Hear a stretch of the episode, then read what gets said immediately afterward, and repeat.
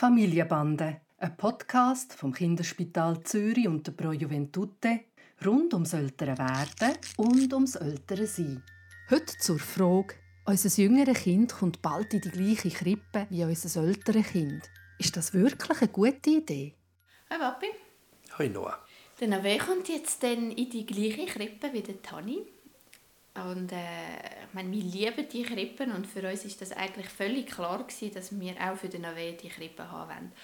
Aber wenn ich so ein bisschen für Tani überlege, bin ich mir plötzlich nicht mehr so sicher, ob das nicht wie ein gemein ist für ihn, ein bisschen unfair. Das war immer so sein Ding und jetzt kommt einfach der Nave rein. Ist das für ihn so? Und sollen wir ihn darauf vorbereiten, dass der Nave jetzt dann kommt und wenn ja, wie? Das ist eine Frage, die ich äh, ganz speziell finde, weil ich das sogar umgekehrt empfehle. Also wenn zum Beispiel ähm, das ältere Kind eifersüchtig reagiert, weil Mutter und Säugling daheim bleiben und das Kind nicht mehr weiß, was läuft eigentlich, dann empfehle ich, dass man in die Krippe geht und das Kind eben sieht, dass äh, das jüngere Geschwister dabei sein kann. Ich glaube, es gibt nichts Schöneres und Sichereres für ein älteres Kind, gerade jetzt mit dem Altersabstand, wenn äh, die jüngeren Brüder mitkommen Die sind ja sowieso von den Bedürfnissen her so unterschiedlich, dass der Nave ihm überhaupt nichts wegnimmt. Im Gegenteil, er kann dort der grosse Brüder sein und da gibt es gar nichts Schöneres. Das heisst, wir sollen Tanja gar nicht darauf vorbereiten?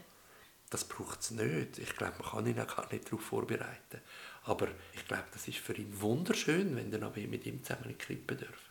Aber wie ist denn das, also wenn wir jetzt zum Beispiel die Eingewöhnung machen vom Nave und ich komme und gehe ständig den Tag über oder immer wieder mit dem Nave, ich nehme den Nave wieder mit, das ist wahrscheinlich schon eine schwierige Situation, auch wenn er stolz ist, dass der Nave in der Krippe ist.